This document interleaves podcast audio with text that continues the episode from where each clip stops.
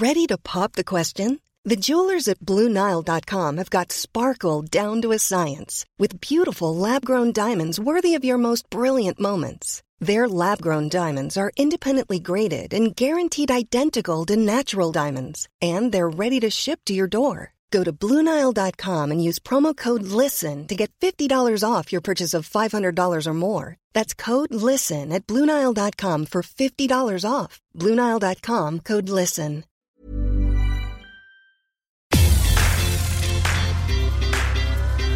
El Heraldo Media Group presenta Los Dos a las Dos, la revista informativa de El Heraldo Radio.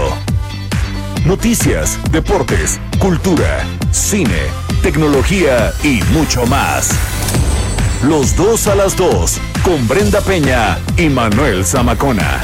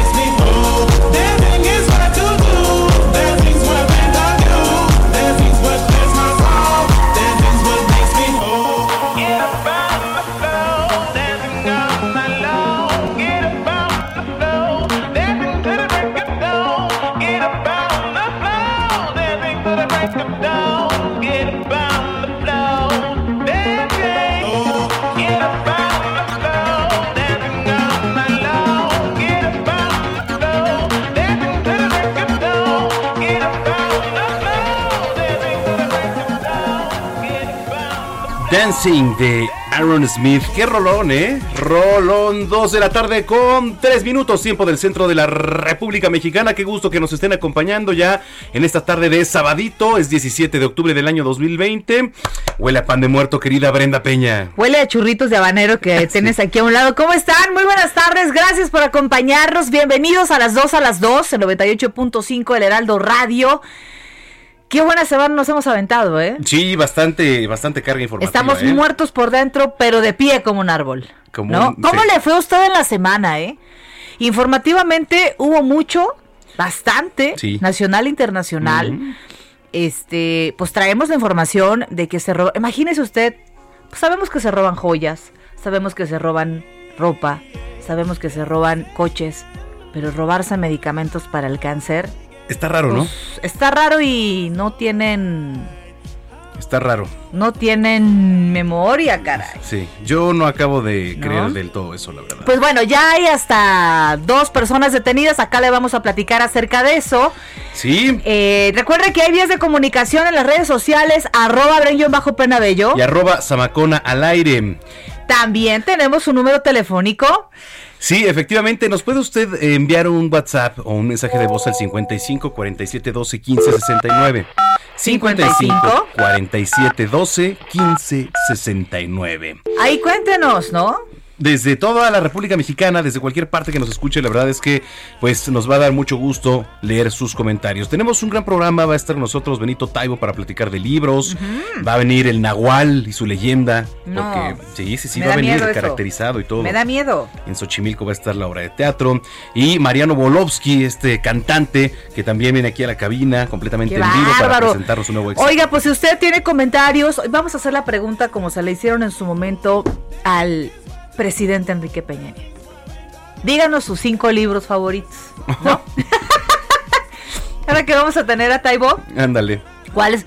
Oiga, este Condorito no cuenta como libro. Memín Pinguín tampoco. No, este, el libro vaquero tampoco cuenta. Tampoco. Eh, TV Notas, TV Novelas, nada Los de eso. crucigramas y todos no cuentan. No. Eh, ¿Cuáles son sus cinco libros favoritos? Correcto. ¿No? Ah, es muy buena pregunta. Pues mándanos sus cinco comentarios. libros favoritos.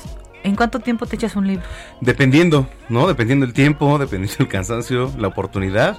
Pues mínimo este un mesecito.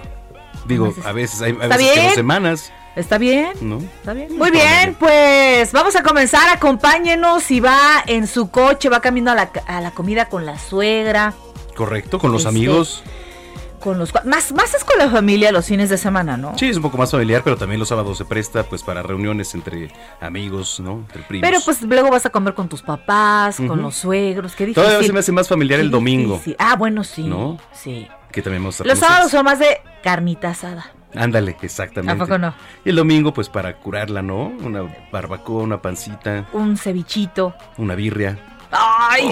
¡Ay! Hijo, mano. Bueno, muy bien, ya vamos a empezar. Ya, de- ya déjate de antojos, ¿no? Sí, correcto.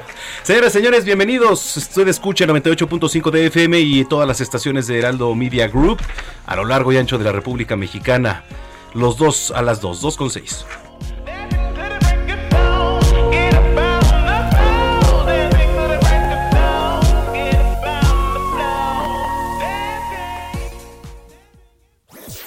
La nota en 5. Lo más relevante de la semana.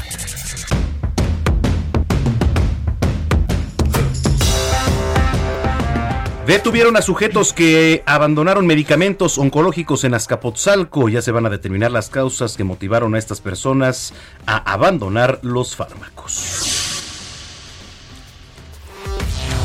La DEA ha imputado a Cienfuegos servir a los narcos. Lo ligan al cártel del H2, que además es socio de los Beltrán Leiva. El extitular de la Sedena lanzaba, según las autoridades eh, norteamericanas, operativos contra grupos rivales, del que protegía y buscaba transporte marítimo para enviar la droga a Estados Unidos. López Obrador anuncia apoyos a empresas que se instalen en el, en el Istmo. En el Istmo. No, no, no es el Istmo. Es el Istmo. Va a haber un amplio apoyo a todos los que quieran invertir en el Istmo. Habrá subsidio fiscal en el ISR, en el IVA, se bajará el precio de la energía eléctrica y también de los combustibles. Oiga, eh, tome sus precauciones porque el Frente Frío número 7 va a ocasionar lluvias en el oriente y sureste de nuestro país. Se pronostican lluvias intensas en Chiapas, Tabasco, muy fuertes en Campeche, en Oaxaca y Veracruz. Porfirio Muñoz Ledo está acusando a Mario Delgado de promover su imagen vía telefónica. Él dijo, he recibido información de amigos y familiares en el sentido de que están recibiendo incesantes llamadas de empresas que promocionan la candidatura de mi inmoral adversario. Así dijo Porfirio Muñoz Ledo.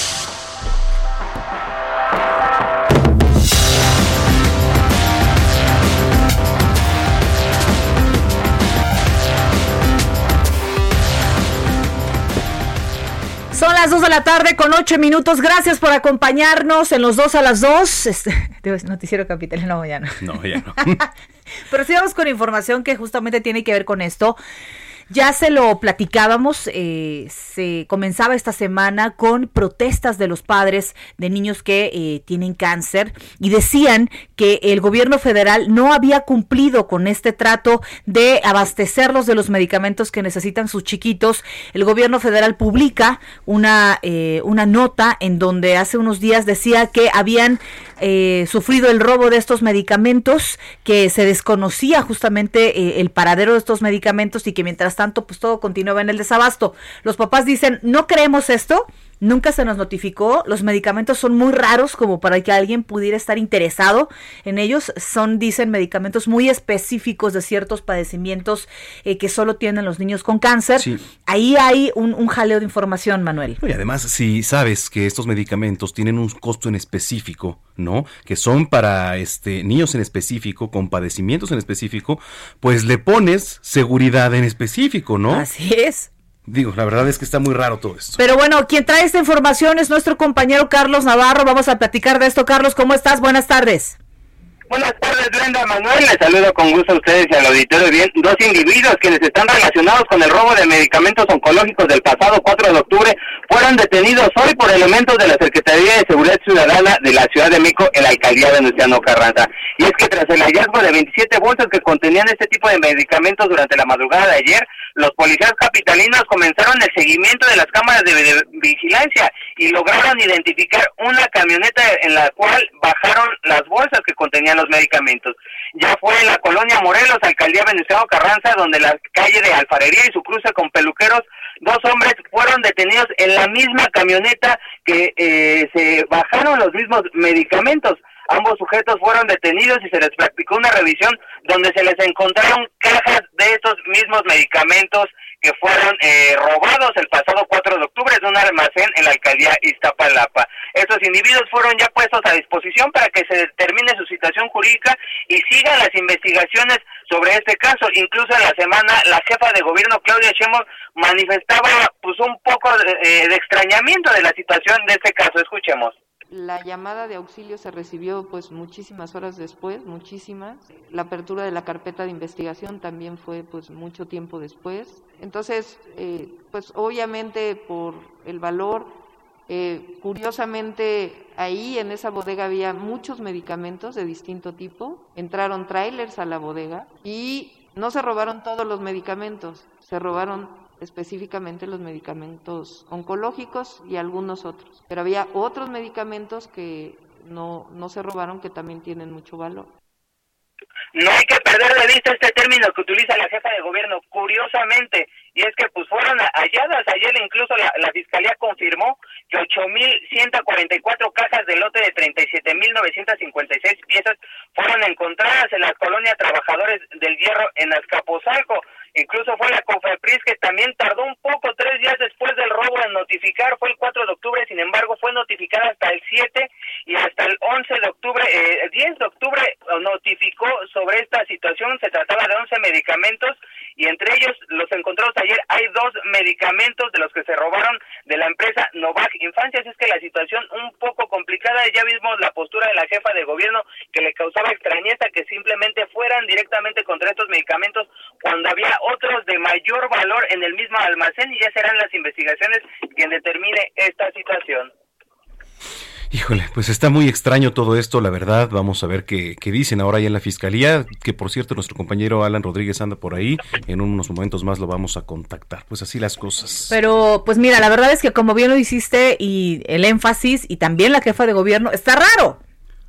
Está raro. Pero además hay que recordar que esto es un hecho de prioridad, o sea, estamos hablando de niños que dependen para vivir y para sobrellevar eh, una, una salud, eh, pues digamos, llevadera con, con esta enfermedad del cáncer. Caray, yo hubiera montado un operativo de verdad de reconocimiento y de, de encontrar justamente estos medicamentos. Estamos hablando de que entonces ¿Qué va a pasar con las medi- cuando llegue la vacuna del COVID? Y a mí se me hace extraño ¿No? también porque, a ver, se roban los medicamentos. ¿Qué pasa? Que los encuentran, pues prácticamente fue luego, luego, ¿no? Ahí en la alcaldía eh, Azcapotzalco. Está muy raro todo esto, en fin, a ver qué se determina. Y Gracias. justamente vemos las imágenes, Ajá. mira, de las bolsas negras ahí como Ajá. si nada. Sí, como si no. O sea, si entonces, nada. ¿para qué? ¿No? O sea, ¿qué fin? Oiga, ¿Qué fin pues hay que, hay tener cuidado, hay que agruparnos entre nosotros para cuando llegue la vacuna del COVID, imagínate cómo se van a poner las cosas. No, Ay, ay, ay. hijo de veras. Gracias, Carlos. Carlos. Sí, hay que estar pendiente porque también ya se robaron vacunas eh, con en, De la influenza. Entonces, es una situación un poco compleja que está viviendo, hay que darle seguimiento. Hay que estar pendientes. Gracias, Carlos. Buen fin de semana. Hasta luego, hermana, hasta luego. Son las 2 con 13. Efectivamente, y en otro punto está nuestro compañero Alan Rodríguez, él se, eh, se encuentra en el búnker de la fiscalía, ahí este, pues, eh, se encuentran detenidas estas personas. Adelante, Alan. Brenda Manuel, muy buenas tardes. Pues el día de hoy en las instalaciones de la Fiscalía Central de Investigación, esto es en la alcaldía de Azcapotzalco, la avenida Jardín, pues fueron presentados los dos sujetos que se encontraban manejando esta camioneta blanca, la cual fue registrada por cámaras de la Ciudad de México, al momento en el que de, pues abandonaban 27 bolsas con el medicamento que previamente había sido robado el pasado 4 de octubre de las instalaciones de los laboratorios Novak Infancia. Quiero comentarles que estas dos personas, un sujeto de aproximadamente 50 años de edad y otro de 35 años aproximadamente, fueron encontrados en posición de 60 dosis de droga eh, conocida como la marihuana y 40 dosis de dosis de eh, pues un enervante con las características propias de la cocaína además de un arma de fuego y también tenían en su posesión eh, pues varias de las dosis de los medicamentos que habían sido abandonados previamente. Fue gracias al seguimiento que le dio la policía a través de la videovigilancia que determinaron que esta camioneta continuaba con su avance en la calle de Alfarería al cruce con Peluqueros. Esto es en la colonia Morelos, alcaldía de Venustiano Carranza, por lo cual inmediatamente al conocer su ubicación los elementos tanto de la Secretaría de Seguridad Ciudadana como de la Fiscalía General de Justicia procedieron a la detención de estos dos individuos. La detención fue de manera pacífica, ellos dos eh, se entregaron al verse rodeados por los agentes y pues bueno, su traslado hacia la Fiscalía Central de Investigación ocurrió hace unos momentos junto con la camioneta que había sido reportada previamente como la que abandonó las 27 bolsas en la alcaldía de Azcapotzalco. Es el reporte que tenemos. Bueno, bueno, pues es, estar pendientes de la situación de, de, este caso y sobre todo las declaraciones. ¿Por qué hicieron esto? O sea, ¿dónde pensaban ofrecer este, este medicamento? ¿O quién se los pidió? ¿O, o, o qué mercado existe que la autoridad desconoce? ¿no? Sí, porque además, digamos, no, no es un medicamento eh, común. Por ejemplo, poníamos como ejemplo en la semana el ribotril. ¿No? Sí. Que se está vendiendo en los tianguis aquí en la Ciudad de México. De forma y que, clandestina. Y que ¿eh? muchas veces, pues, hace muchísimo daño el comprar estos medicamentos. Entonces, ¿qué fin tenía? No lo sabemos. Fueron encontrados, qué bueno. Pero, pues sí, hay que señalar a los responsables. Estaremos muy pendientes de esta situación. Gracias, Alan. Gracias, muy buena tarde. Continuamos al pendiente. Son las 2 de la tarde ya con 16 minutos. Cobertura especial El Heraldo Radio. Elecciones Estados Unidos 2020.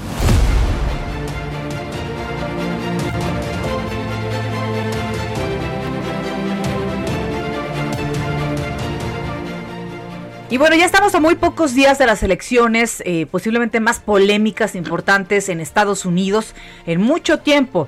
Donald Trump, hay que recordar que gracias a su capricho estaba programado para esta semana el segundo debate entre él y Joe Biden. Sin embargo, hizo el berrinche de que no quería que fuera a distancia. ¿no? Y el otro tampoco fue debido a que Kamala Harris, eh, hablando de vicepresidentes, pues eh, salió positivo al COVID-19. Oiga, pero en medio de todo esto, eh, se han registrado ya en las últimas encuestas y, en los estudios que se han hecho por parte de expertos ahí en Estados Unidos, más de 22 millones de votos anticipados a dos semanas de la elección. Este voto a distancia que se ha implementado ya en Estados Unidos, Manuel, eh, debido a la pandemia por COVID-19. Se llama voto anticipado, ustedes mandan vía correo. Eh, justamente le mandan la boleta y tachan, votan y envían vía correo su voto. Donald Trump no está tan a favor de este tipo de votación porque asegura que se le presta más a un fraude electoral y que no confía, está muy desconfiado Donald Trump ya de este tema, sin embargo ya ha sido mucha gente la que ha elegido este medio para evitar salir a las urnas en una jornada e infectarse de COVID. Ahora Estados Unidos ya está votando, ¿eh? En las Sí. elecciones con largas colas y hasta peleas. Quien justamente se encuentra en plena votación es nuestro compañero Juan Guevara de Now Media News, a quien saludamos con mucho gusto. Mi estimado Juan, ¿cómo estás? Jóvenes, ¿cómo están? Muy buenas tardes. Así es, me encuentro en este momento en una de las casillas de votación de la eh, lo que se llama el Houston Community College, que es una universidad comunitaria, una, una, universidad pública aquí en el este de Houston. Y bueno, quiero decirles primero que es, me tomó votar a mí en lo personal tres minutos con absoluta y total facilidad. La gente con cubrebocas, eh, sin problema, no había colas. Eh, vaya, todo el proceso fue muy sencillo y fue un tema muy, muy fácil. Quiero decirles también que, eh, como, como decían ustedes, eh, más de 20 millones de eh, votos computados hasta el momento. Los números, ¿cómo van? Ahorita la- las encuestas al día de ayer, el promedio de las encuestas dice 52.7% de la intención de voto nacional es para eh, Joe Biden y Kamala Harris. El 41% de la intención de voto nacional es para Trump. Trump está teniendo eh, pérdidas en las mujeres, es decir, la gente el triple de intención de voto Joe Biden en contra de las mujeres, las mujeres eh, anglosajonas. Acuérdense que aquí clasificamos a la gente como eh, intención de voto, las mujeres hispanas, las mujeres anglosa- anglosajonas, hay el triple de intención de voto de eh, eh, por Biden en lugar de Trump. Eh, en los estados en donde se, se puede dirimir la elección, está Donald Trump por abajo de Biden tres o cuatro puntos, específicamente en Florida, y a 17 días de la elección, bueno, pues todo puede pasar siempre, pero la verdad de las cosas es que cada vez se le va cerrando más la, eh, la posibilidad de dar una vuelta a Donald Trump contra Joe Biden. Híjole, qué complicación, ¿eh? Oye, Juan, eh, tú que estás por allá, este, ¿cómo es votar ahí en Estados Unidos? ¿Cuál es el proceso? ¿Qué dicen las planillas? Este, ¿cómo, ¿Cómo es todo esto para los que nos están escuchando? Mira, llegas, eh, llegas, te estacionas en tu coche. ¿sí? Eh, después lo que haces es, tienes que apagar teléfonos, o sea, todos los teléfonos inteligentes, lo que tengas, lo tienes que apagar. No puedes traer ningún tipo de propaganda de campaña de nadie, o sea, no puedes traer una camiseta que diga un candidato o el otro, es decir, no puedes entrar con ningún tipo de campaña. Entras y lo primero que hacen es que toman la temperatura para asegurarte que estás bien. Tienes que entrar con cubrebocas. Hay estampillas en el suelo en donde están señalados los seis pies o dos metros de distancia cada uno. Eh, después de ahí llega una persona y te checa tu identificación. Aquí hay que registrarse para votar. Como lo que tenemos en México de la credencial de elector, aquí se utiliza la, la licencia de conducir y entonces checan primero que seas ciudadano americano y que tengas la, eh, el derecho a votar en este país. Es una base de datos nacional. Entonces, una vez que checan que eso ha sucedido, te pasan a una computadora que está cubierta con una cortina te ponen, eh, por cierto, te ponen una especie como de globito en el, en el dedo índice para que sea ese el dedo que utilizas para firmar electrónicamente tu, eh, tu, eh, tu planilla de votante. Entonces, esta es esta computadora eh, y entonces simplemente por opción múltiple, ¿no? Dice, bueno, pues ¿por quién quiere, quién quiere votar?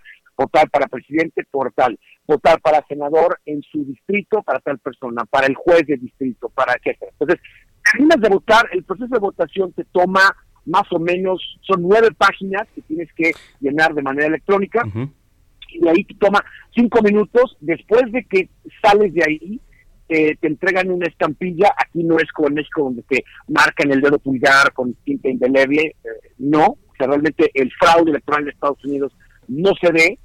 Entonces entras, te, te dan una estampita que te la ponen en tu, en tu playera, ¿no?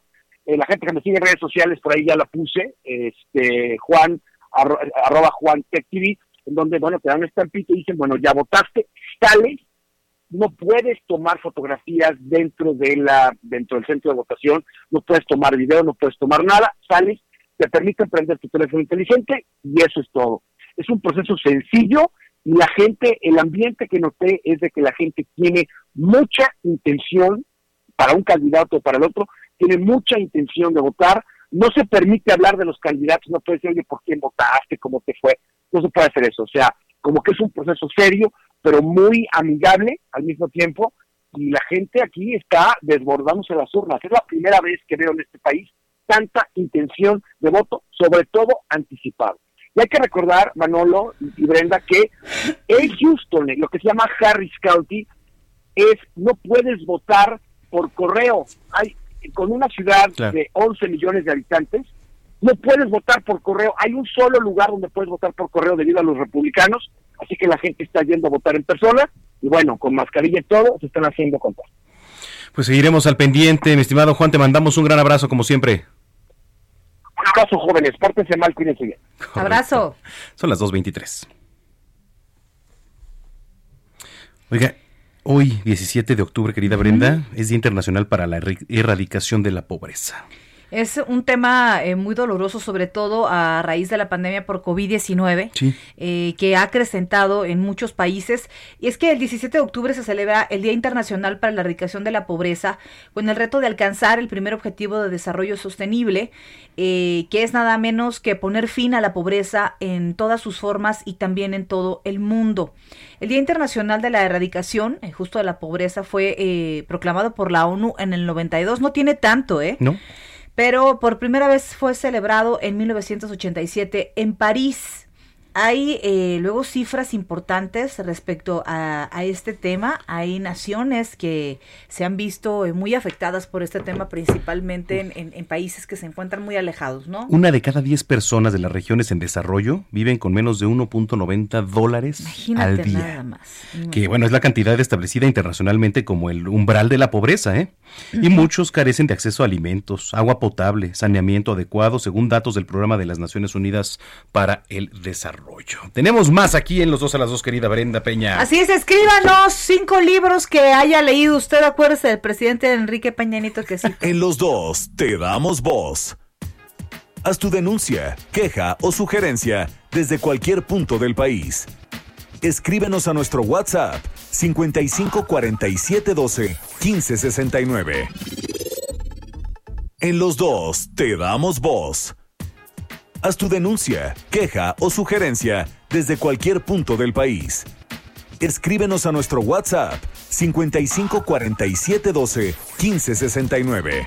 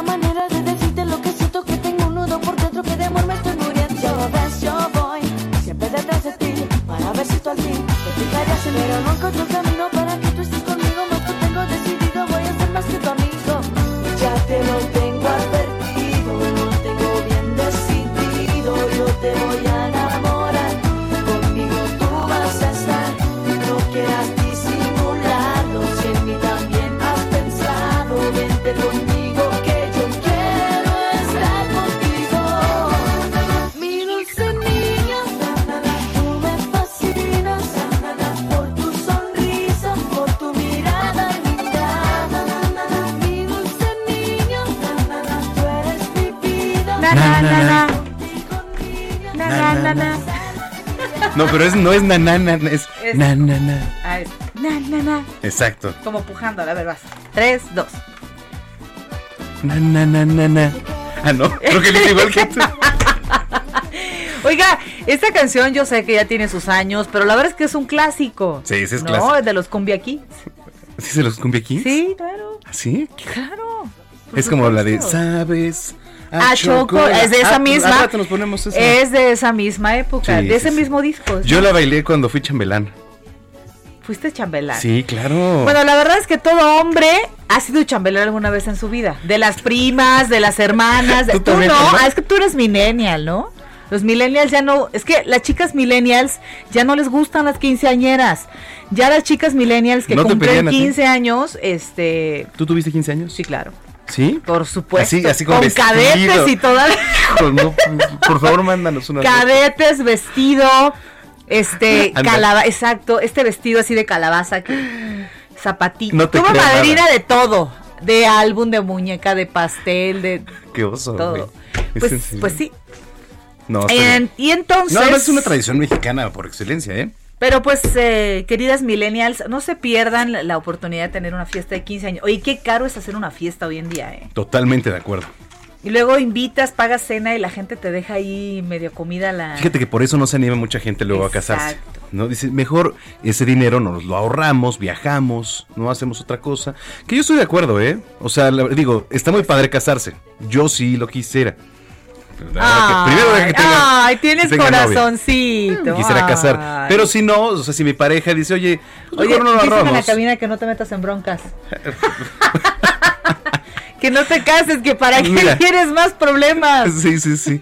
Entonces, la verdad es que eh, se podría ahorrar esa lana y pues viajar, hacer otras cosas, no sé. Pero usted es Pero libre la de fiesta hacer es la lo que quiera. fiesta, la fiesta es la fiesta. Pero bueno, El caso es que si usted quiere alguna rola, mándenos un mensaje, aquí la vamos a buscar y la sometemos a votación con el consejo y vemos si puede entrar al aire, ¿no? Ándale, me parece perfecto.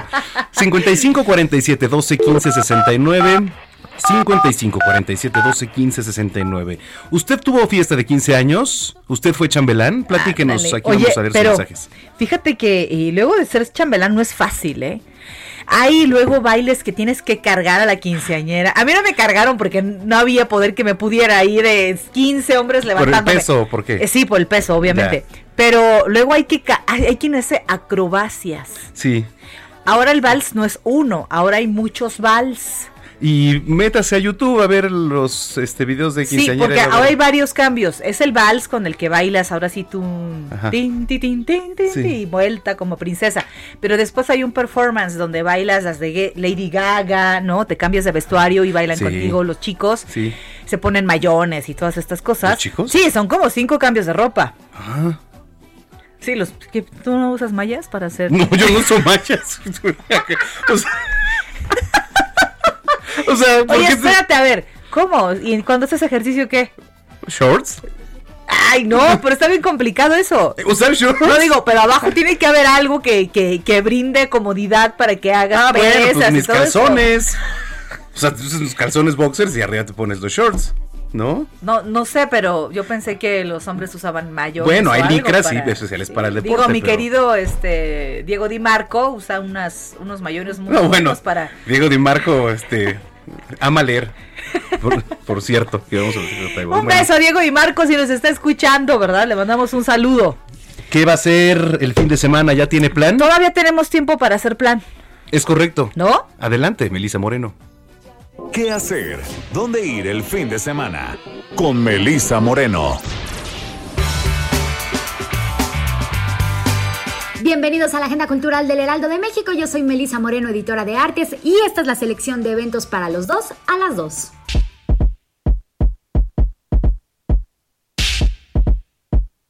Hasta el 18 de octubre el Festival Internacional Cervantino tiene una oferta cultural completamente gratuita y con la participación de 500 artistas de Argentina, China, Costa Rica, Cuba, España, Estados Unidos, Francia, Portugal, Reino Unido, Senegal, Uruguay y por supuesto México. Son 27 grupos de danza, teatro, música y ópera los que se suman a esta edición 48 completamente virtual. Habrá una resignificación de la tempestad de William Shakespeare, acceso al Festival Europeo de Música Line from London, el estreno de Ascanio y Nalba de Mozart, la ópera radiofónica Don Perlimplín de Bruno Maderna, Guillermo Velázquez y los Leones de la Sierra de Hichu y un espectáculo de danza y dos musicales para celebrar a Beethoven en el 250 aniversario de su natalicio. Se podrá acceder desde cualquier parte del mundo en festivalcervantino.gov.mx.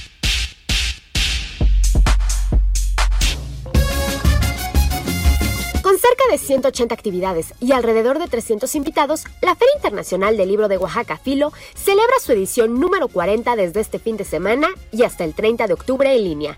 Participan 45 expositores, más de 1.500 títulos y más de 15.000 ejemplares, y dividirá, como cada año, sus actividades en programas para atender de manera especializada a cada público de acuerdo a sus edades, ocupaciones e intereses. Esta edición gira en torno al tema El futuro, bajo la luz de los acontecimientos sociales, económicos y sanitarios a los que la humanidad se ha enfrentado recientemente. Reflexionará desde la literatura sobre el futuro que caminaremos juntos y el papel que tienen los libros al acompañarnos. Para conocer su programación completa, consulta filooaxaca.com. Gota, gota, gota, gotita de mezcal. Gota, gota, gota, gotita de mezcal.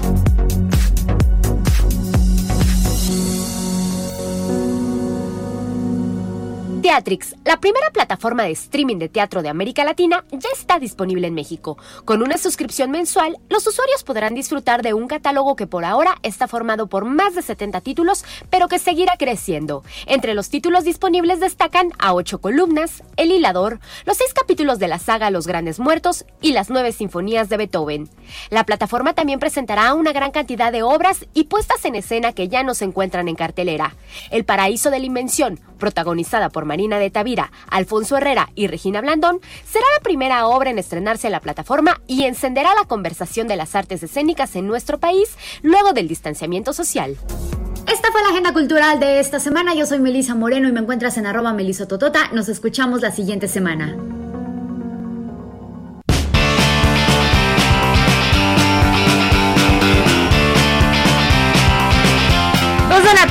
Con 38 minutos. Feliz sábado. ¿Cómo va esta tarde? Gracias por acompañarnos en los dos a las dos o lo que queda de los dos. Oye, ese, queda de ese puede dos, ser, a ¿verdad? las dos. Lo que queda de los dos. Sobre todo en domingo, ¿no? No, sí, pues sí, imagínate. Es Oye, correcto. pero felices de estar aquí con ustedes, acompañándolos eh, desde casa, desde dónde nos escuchan, en qué estado de la República se reportan. Mándanos un mensaje a nuestro WhatsApp. Muchos saludos Hermosillo, a Sonora en, en general, que nos escuchan bastante gente de allá. Bonita temporada del otoño por allá, en Hermosillo, en Sonora, en La Paz, Baja California Sur. Los que nos escuchan en Mexicali, eh, también nos escuchan luego en Estados Unidos, Manuel. Sí, en Oaxaca también, muchos saludos. Oaxaca.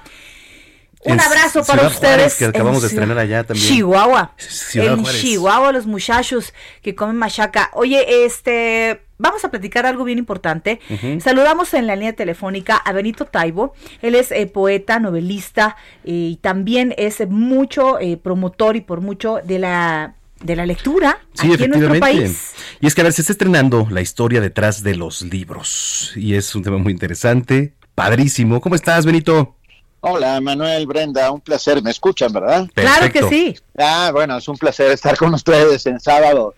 Eh, aquí, aquí andamos. Oye, la historia detrás de los libros, platícanos de qué se trata. Mira, llevo toda mi vida hablando sobre libros, hablando sobre la importancia de la lectura, hablando sobre cómo las letras nos cambian y nos transforman y nos hacen ver con otros ojos. Y de repente eh, los amigos de Himalaya me, me pidieron la posibilidad de hacer una serie de podcasts, 10 podcasts, eh, sobre qué hay detrás de los libros, porque solo vemos su apariencia o su contenido, por supuesto, pero no sabemos de los sueños, las pesadillas, los avatares, eh, todo lo que hay detrás de un libro. Ejemplo, Herman Melville, el gran autor de Moby Dick, sin duda una de las novelas icónicas de la literatura estadounidense, y me atrevo a decir mundial, que además es de esos libros que todo el mundo dice que leyó y que no muchos no acabaron. Eh, eh, Melville vendió menos de 300 ejemplares durante su vida de, Moby Dick. Fue hasta más de 60 años después en que en los años 30 del siglo XX Hemingway y otros tantos dijeron aquí hay una maravilla. Y bueno, él acabó siendo un triste inspector de aduanas que sufrió enormemente por no haber sido reconocido ni por el público ni la crítica. Esta es una de las historias que contamos, la historia de los autores y las autoras, por supuesto, Mary Shelley, eh, Patricia Highsmith, por ejemplo, eh, en la que eh, vamos desentrañando un poco las vidas y todo lo que hay alrededor de la factura de un libro, porque no parece fácil, pero sin duda no lo es. Sin duda, ¿cómo andamos ahora? Inevitablemente es esta pregunta. ¿Cómo andamos en cuestión de lectura en nuestro país? ¿Qué nos gusta leer a los mexicanos? Yo, bueno, de entrada déjame decirte que, que siempre he pensado que las encuestas mienten, porque se cuentan libros vendidos, no libros leídos. Eso. Ah, eh, y esto es algo que, esta tontería que acabo de decir, eh, cambia completamente el panorama.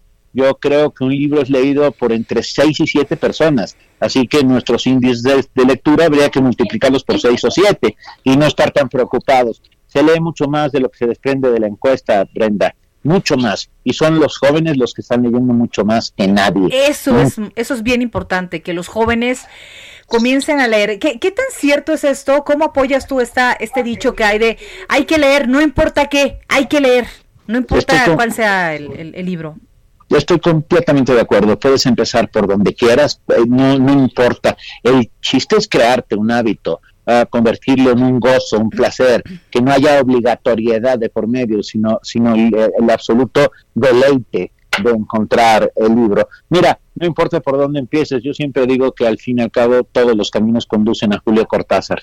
O sea que Sí, sí, sí. o sea que puede- da igual por dónde empieces, lo que, impor- lo que importa es que el libro se convierta en tu amigo, tu cómplice, ese compañero inevitable, eh, como una suerte de tabla para cualquier naufragio.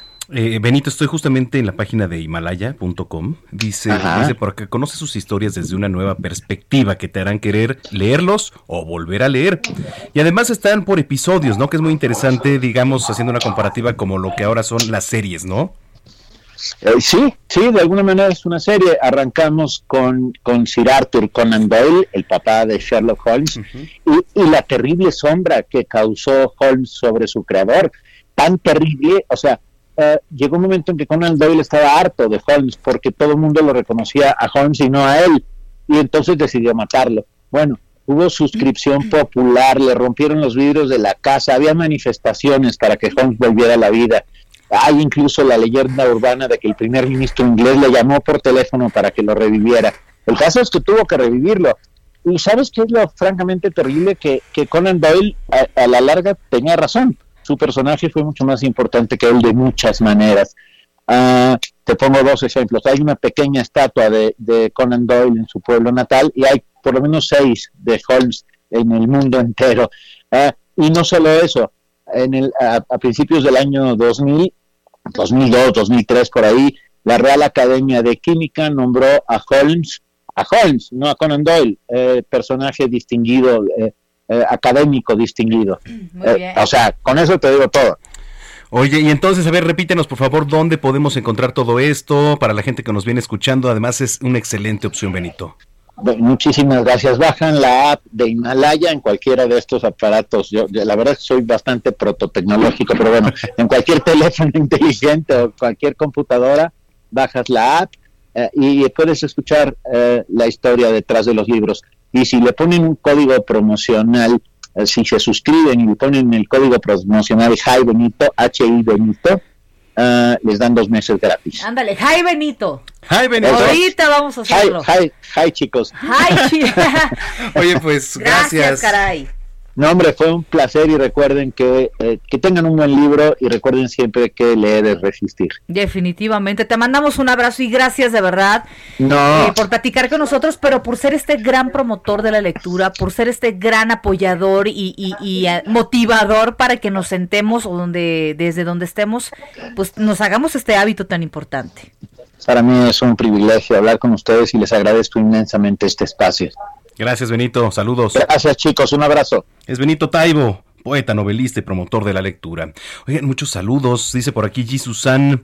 eh, gracias por hacerme el trayecto muy agradable. Tráfico pesadísimo de Avenida Tláhuac a Vaqueritos. Híjole. Híjole, pues es que ya está regresando aquí toda la normalidad, ¿eh? Paciencia. Ya los- el tráfico hoy también, esta tarde cuando veníamos para acá, estaba importante. Buenas tardes, saludos Brenda y Zamacona, me encanta su programa, yo lo escucho desde que estaban en el programa de la noche. Por acá. Mi nombre es Alex Becerra, saludos Alex, gracias. Antonio nos escribe, dice que buen formato. Felicidades, un saludo desde Acapulco. Uy, qué formato, rico. formato. Ra, ra, ra. Sí, que, que- que tiene el formato. Nuestra extensa escaleta de las dos horas. Es correcto. De hecho, lo hacemos ahorita. Oye, O sea, dicen acá, exijo una foto con los cadetes, con los cadetes de... ¿De Linares? Fue, es, ay, mal chiste. Pues sí, ese fue el chiste. Saludos a quien nos mandó este, pero no, ¿te acuerdas que yo dije que en mis 15 años Sí. había tenido cadetes? Oye, sí debes mandar una foto. Y que por acá leen el discurso del tío borracho. Ah, chinga, ¿eso órale. cuál es? Ah, Oye, dice Alfonso Achis, Meneses. achis, los mariachi. Dice Alfonso Meneses, claro, los acompañamos. Oye, gracias, mi estimado Alfonso. ¿Y desde dónde nos escriben? Desde Chilapa, Oaxaca. Chilapa de Díaz, Oaxaca. Chilapa, Oaxaca. Con botanita, ¿no? Quesillo. Ay, todo. qué rico es el quesillo de... Mira, madre, ya sé que eres tú, jefecita. Así Ay, que. déjala. Oye, pero nos Nos- mandó además cinco libros que ha leído. Ah, sí, a ver. Por favor, o sea, No dice, me ha gustado el clásico de la historia de México, La visión de los vencidos.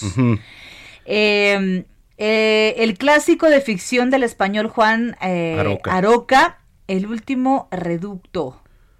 Cantos del Maldor. Ay, yo no he leído ninguno de estos. Leí el nombre de la rosa. Ah, este sí. y me aventé toda la literatura de J.R. Tolkien. Bueno, y eh, aprovechando que nos están escuchando ya, quiero mandarle un saludo especial a mi abuelita que también nos está escuchando. y que Ándale, este año saludos. Cumplió 90 años de edad. ¡Wow! ¡Felicidades! Muchas 90 felicidades. años, qué bárbaro. Larga vida, Te larga quiero vida. mucho, te mando un abrazo, abue. Gracias por estarnos escuchando. Un ¿eh? abrazo desde acá, desde la Ciudad de México. Ya pronto iremos allá con las tlayudas, el, la- el caldo de... El tasajo. Un aguacatito. Ay, El molito de olla. No manden foto, por favor, porque nada más se nos No, si manden foto de lo que andan comiendo, Muy bien. ¿no? Eh, escríbanos sus mensajes a nuestra línea de WhatsApp. 55 47 12 15 69. 55 47 12 15 69 y también en redes sociales estamos Así es, como arroba bajo penabello. y arroba Samacona al aire. Deportes con Roberto San Germán.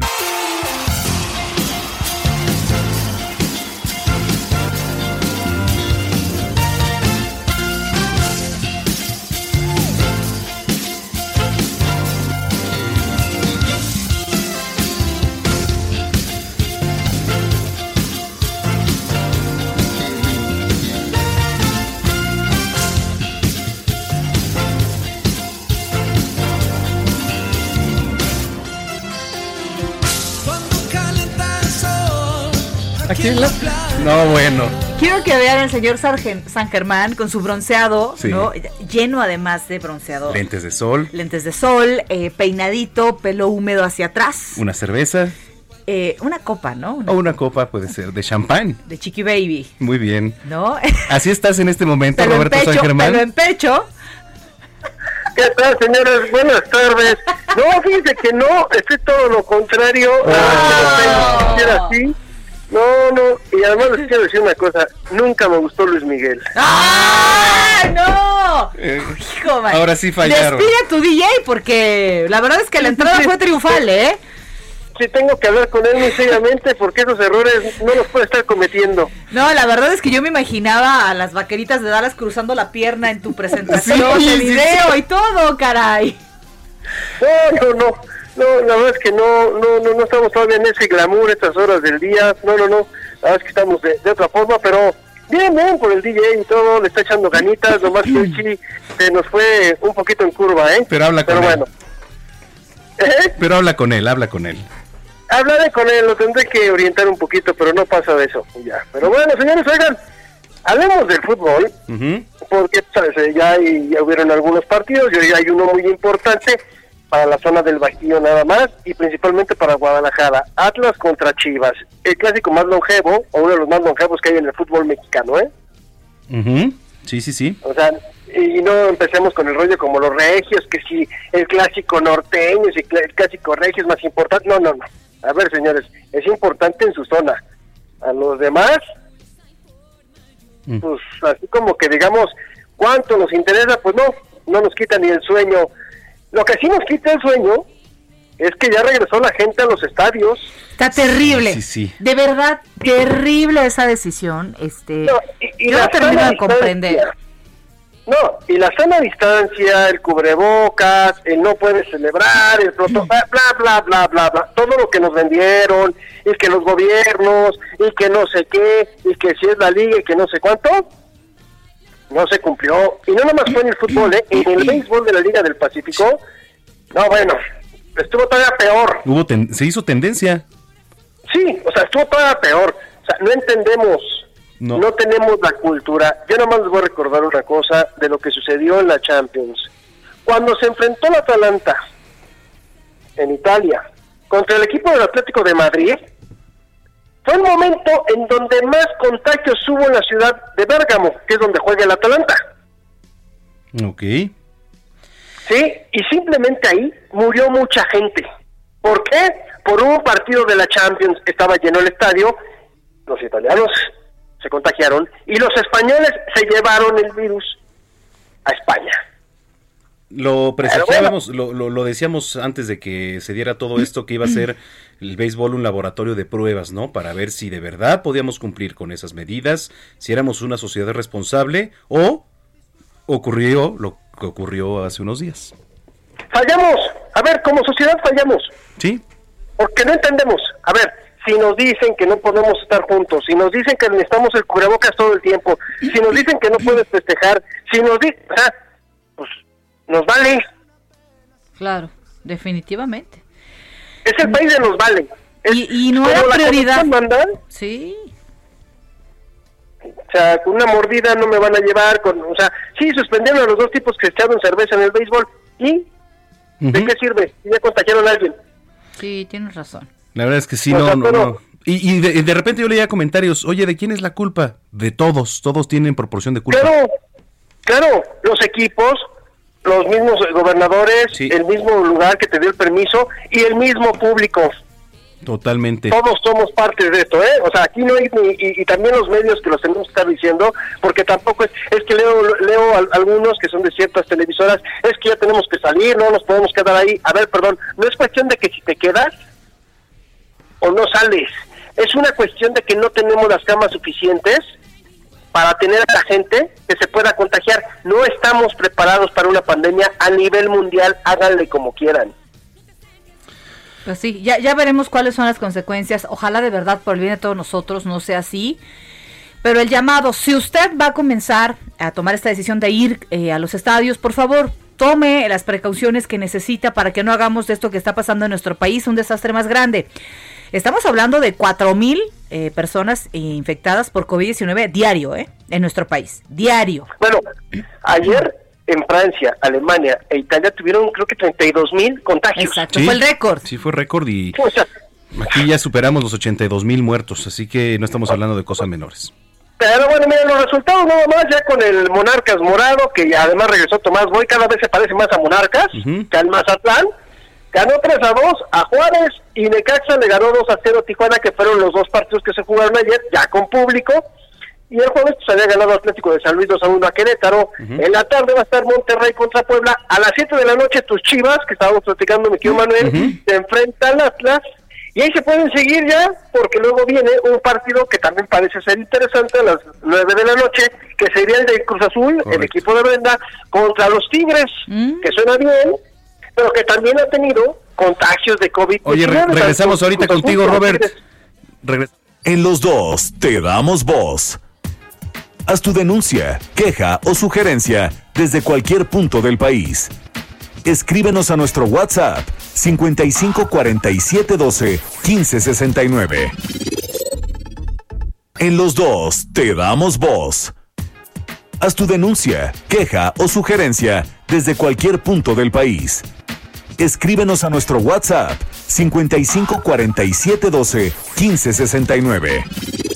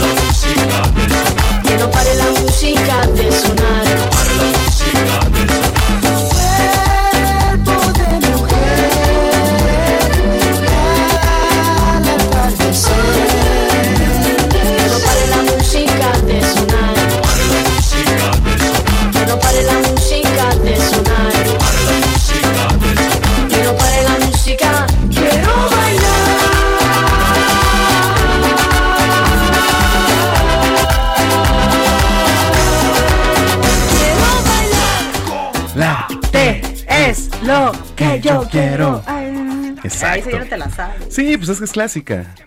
Es una rola clásica, Es- la neta. que te escuchara José José. Bueno, o sea, Hijo, clásica me no refiero porque ya tiene sus años encima. Como tú comprenderás y yo comprenderé que pues ya somos A ti se te notan más. las patas de gallo, ¿no? Ay, qué tristeza. Oiga, pues ya son las 3 con 2 minutos. Eh, escríbanos a través de las redes sociales, arroba bajo penabello. Y arroba Zamacona al aire. Bienvenida, bienvenidos. Usted nos acaba de sintonizar. Estamos en la segunda hora de los 2 a las 2, aquí en el 98.5 de FM y en toda la República Mexicana. Bueno, pues tenemos todavía bastante programa. Está por llegar el Nahual. de la Ay, me leyenda da de miedo, Xochimilco. a mí me da miedo. Luego pasan cosas raras aquí en la cabina. Sí. Bueno, Cuando vienen ese tipo de presentaciones y entonces algo raro pasa. sí, puede ser que sí. Se te sube el muerto. Ándale.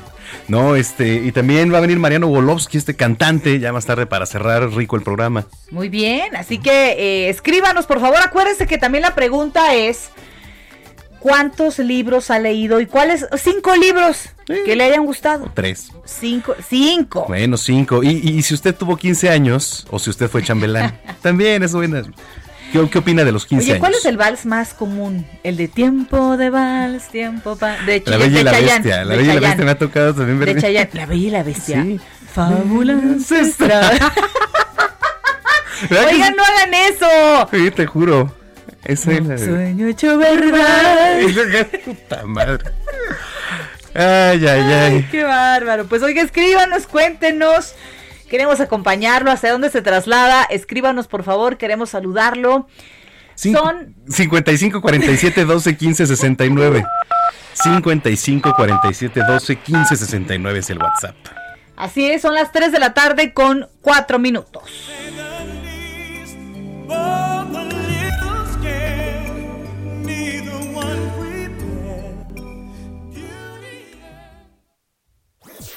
La nota en 5.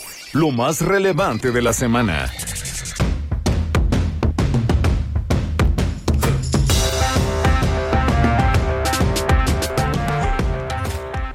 El exsecretario de la Defensa Nacional, Salvador Cienfuegos Cepeda, fue detenido en California, en Estados Unidos. Compareció ya ante un tribunal federal de Los Ángeles, en donde le fueron leídos cuatro cargos que están relacionados con narcotráfico y lavado de dinero.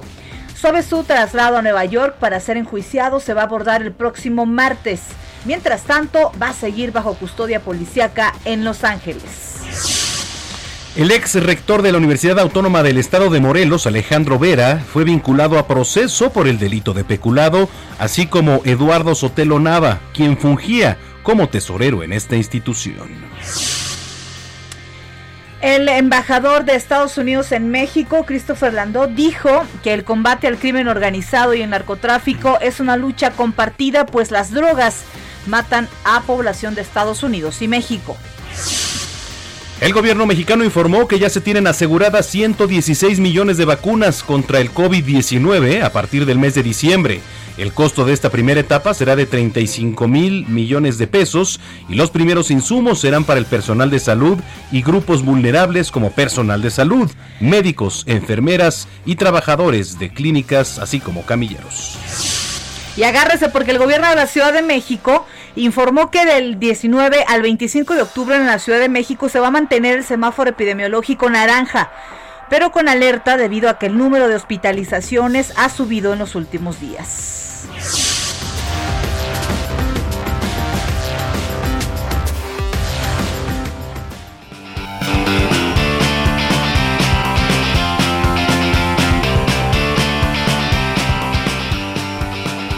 Bueno, a ver, querida Brenda, ¿qué tema este de la petición de herencia, eh? Híjole, la verdad es que yo estoy viviendo personalmente, bueno, no yo directamente, pero sí eh, mi mamá y, y mis tíos un, un proceso de, de herencia en donde no hay testamento y es, híjole. Sí, es, es, es un tema, ¿eh? Pero a ver, ¿cómo, cómo desglosarlo en puntos, no? O sea, sobre todo ¿Cómo este, lo entenderlo? esencial, Así entenderlo. es. Ya está en la línea telefónica nuestro querido Julio Jiménez, analista político, abogado y colaborador de este espacio, mi estimado Julio. Hola Manuel, ¿qué tal? Muy buenas tardes, Brenda, ¿qué tal? Muy ¿Qué buenas tal, tardes. Julio? Pues eh, la verdad es que yo creo que el tema que ustedes hoy mencionan es un tema preocupante para los mexicanos, y hablo a nivel nacional, porque muchas familias, pues lamentablemente han perdido la vida de algún familiar, amigo, vecino, colaborador, y estos bienes que deja esta, esta, este familiar o esta persona, pues obviamente son bienes que tendrán que ser objeto de una, de una herencia, pero mucha gente en este país no tiene la, pues, la cultura de hacer un testamento a tiempo no tiene esta condición, esta prevención de hacer su testamento, disponer de sus bienes en vida. Y bueno, pues hay mucha gente que con ante esta incertidumbre tendrá que acudir ante un abogado, tendrá que acudir ante los juzgados de lo familiar a denunciar el juicio sucesorio intestamentario. Aquí quiero decirles que hay un tema. Denunciar un juicio sucesorio intestamentario es iniciar todo un trámite de carácter jurídico que va a costar tiempo, dinero y esfuerzo. Les tengo esa mala noticia, no es un asunto ni es un trámite que se eh, resuelva de manera inmediata, salvo que ocurran determinadas características y condiciones de realización incierta. Ahí les va la primera. A ver. Eh, en algunos casos es hijo único o es eh, una persona a la que los demás coherederos resuelven eh, repudiar su parte de herencia y dejárselo todo a una hermana en particular o a un heredero en particular. Los que podrían llamarse herederos, hijos, hermanos, no aceptan, no les interesa eh, ser parte de este juicio sucesorio, no quieren que les reconozcan su cal- calidad de herederos y sí, obviamente, eh, condicionan esta posibilidad de que sea la única y universal heredera una sola persona. Obviamente esta persona podrá aceptar o no, podrá repudiar en su caso la herencia. También quiero decirles algo. Aceptar una herencia en, esta, en este derecho legítimo que tiene cualquier persona en ejercicio, aclaro, en ejercicio de sus facultades físicas y mentales, tendrá que manifestar su voluntad de aceptar o de repudiar la herencia, que son dos cosas distintas. En el tema de aceptación, bueno, pues tú vas a aceptar los derechos y las obligaciones, cargas y demás eh, eh, consecuencias que implica aceptar una herencia. Les voy a poner un ejemplo muy práctico, estimado Manuel y Brenda. Imagínense que en la herencia viene una empresa con empleados, con cargas fiscales, con cargas de seguridad social, con deudas económico-patrimoniales, y tú eres el nuevo heredero de esta empresa, de este negocio. Pues obviamente te conviertes en el responsable y solidario, vas a tener que responder, tendrás que buscar la manera de solucionar los problemas, las deudas, cumplir con las obligaciones que te deje este negocio o esta empresa. Si te dejan, no sé, un automóvil, te un automóvil de colección, pero debe cualquier cantidad de dinero en tenencias o en multas, pues, pues tú ahora eres el nuevo responsable del buen uso y obviamente mantenimiento y conservación de ese vehículo de colección.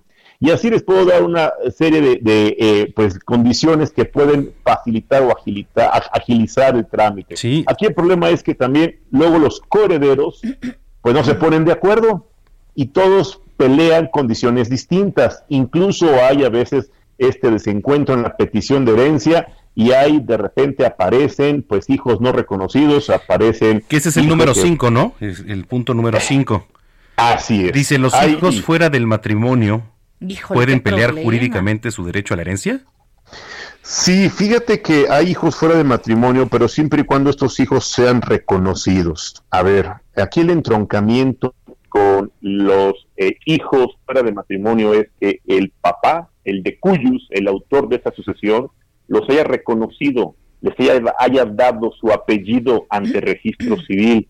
Si el señor jamás quiso reconocerlos, aquí habrá un problema, porque obviamente los hijos no reconocidos no podrán acreditar con el acta de nacimiento su entroncamiento, su vínculo consanguíneo con el autor de esta herencia. Obviamente, eso lo tendrán que haber hecho antes, una demanda de reconocimiento de paternidad. Ay, eso difícil. pasa mucho, hoy pasa mucho hoy en el mundo del espectáculo, que le aparecen de repente hijos, hijos Sí. fuera de matrimonio o hijos no reconocidos a famosos, a gente importante y Julio, reconocida. Sí, Y a sí, Brenda. propósito de eso, la esposa eh, o la concubina pueden pelear judicialmente también este derecho de, de heredar después de, de una relación de cuánto tiempo si es que no hay matrimonio. Eh, mira, haces una excelente pregunta. Fíjate que quiero comentarte un tema. Eh, el hecho de los concubinos tienen que con- con- cumplir con determinados requisitos. Antiguamente eran cinco años. Hoy, con la reforma, con dos años que tú vivas, o, o, ahí te da la otra, con que tengas un hijo, ya olvídate de los dos años. Entonces ya esta, esta concubina podrá demandar, podrá exigir condiciones, podrá demandar beneficios para el hijo que haya nacido dentro de este concubinato y obviamente para la concubina derechos hereditarios equiparables, aclaro, equiparables a los del matrimonio. No hablo de matrimonio, ¿eh? no es matrimonio, Claro. no es matrimonio oficioso, aclaro, no vaya a haber una confusión.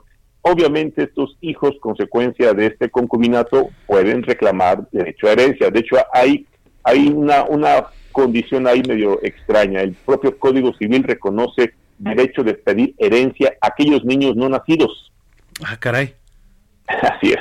Imagínate que la señora estaba embarazada cuando el señor falleció, Hijo. sufrió un accidente, se le cayó el edificio, Qué tocó tristeza, o le dio sí. un, paro cardíaco. Bueno, pues el hijo no nacido, el no nato, este hijo también tiene derecho Tiene a ser derecho. reconocido como heredero. Claro que sí. Y bueno, obviamente ustedes están de acuerdo conmigo que cualquier hijo dentro de matrimonio tiene derecho a ser reconocido heredero. Nomás aquí hay mucha gente que luego pues no tiene hijos o no tiene familia. Así ¿Y es. saben quiénes pueden heredar cuando estas personas no tienen ni un solo familiar, nadie? ¿Quién? Bueno, les voy a decir aquí, hay un tema. Y no hay familiares colaterales, me refiero a hermanos, tíos o sobrinos hasta el cuarto grado. Dentro del cuarto grado colateral, les tengo una mala noticia. Va a heredar y se va a quedar con todos sus bienes la beneficencia. Oh. Es decir, el gobierno, señores, Toma. el gobierno. O alguien de mala fe, les voy también dar esa mala, mala noticia. Alguien de mala fe que tome por asalto, que se quede, que quede en posesión de sus bienes, omita la denuncia del juicio sucesorio, no le avisa a ningún familiar. Eso sucede mucho con la gente de tercera edad. Las personas que cuidan a las personas de tercera edad y estas personas por razón de enfermedad o propiedad fallecen, pues cumplen con el, el formulismo del sepelio, el acta de, de defunción, pero ellos se quedan con la posesión de todos sus bienes muebles e inmuebles. Y obviamente buscan que por el simple transcurso del tiempo prescriban a su favor, es decir, buscan quedarse con la herencia de el difunto, eh, reconocido por el Código Civil como de cuyos. ya, ya Sí, nada más por, por último aquí digo, hay otra pregunta del, del auditorio, dice, ¿cuántos años tienen los herederos para la petición de herencia? 10 años. 10 años, obviamente, el Código Civil es muy claro, pueden, pueden ellos hacer valer su derecho a exigir o a ser reconocidos como parte de la masa hereditaria dentro de este, eh, este reconocimiento de herederos.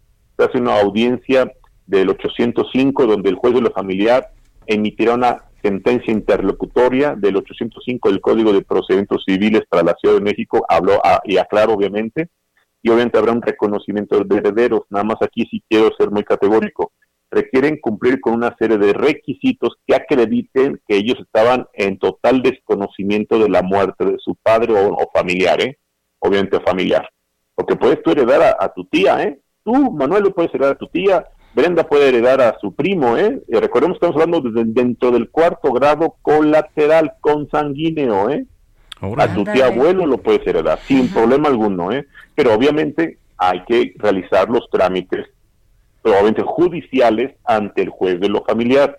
Hay que acudir con un abogado, hay que presentar la denuncia del juicio sucesorio intestamentario para iniciar con la primera etapa, que obviamente es pues eh, la- la- el acreditamiento, la información testimonial y el reconocimiento de, de herederos. Y no, claro, nombrar a una albacea. Ese es el primer problema, Manuel y Brenda, nombrar al Caray. albacea.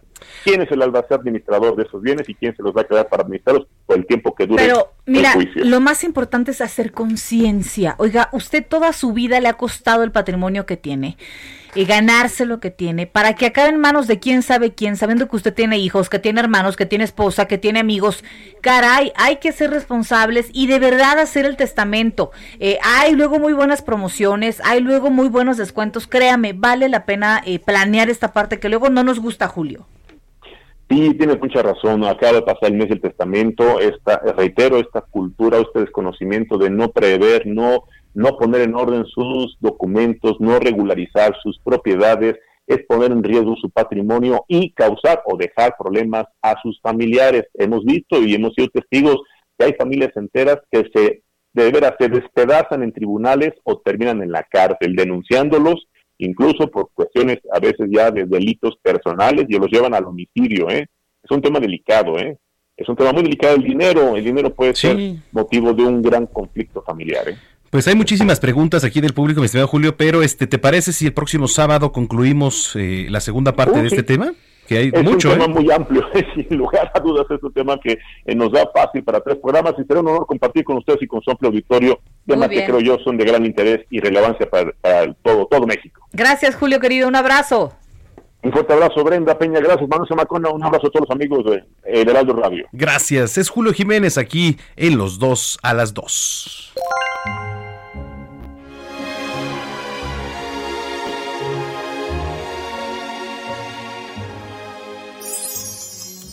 Bienvenido. Por si no lo notaste, conocer la historia de algo que parece tan común como lo es el alumbrado público nos está llevando a más curiosidades de la Ciudad de México.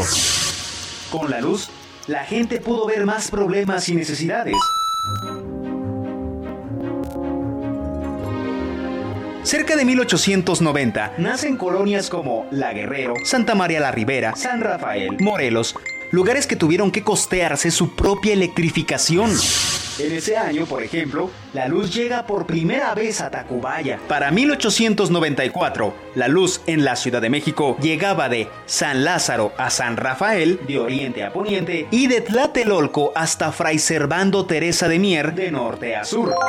Al ver el potencial de la electricidad, el ayuntamiento vio que podía dejar atrás los tranvías que eran arrastrados por más de 3.000 mulas y en 1896 autorizó a la compañía de ferrocarriles el cambio de tracción de animal a eléctrica. Y es que lograr esto no sería fácil. En 1897, Siemens instala el primer cableado subterráneo, iniciando en Tacuba, San Andrés y Santa Clara.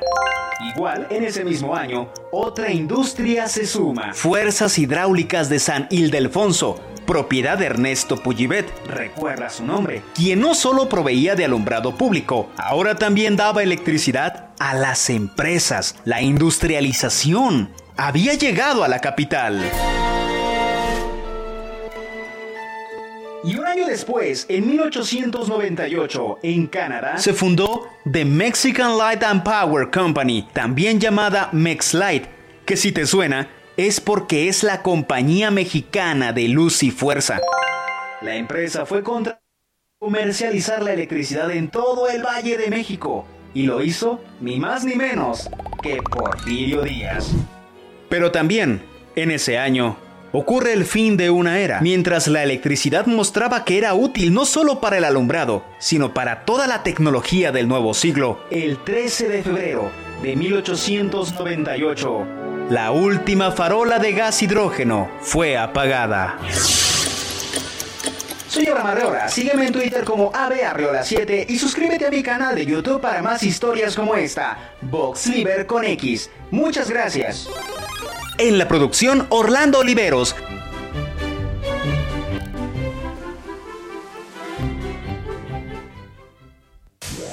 Deportes con Roberto San Germán.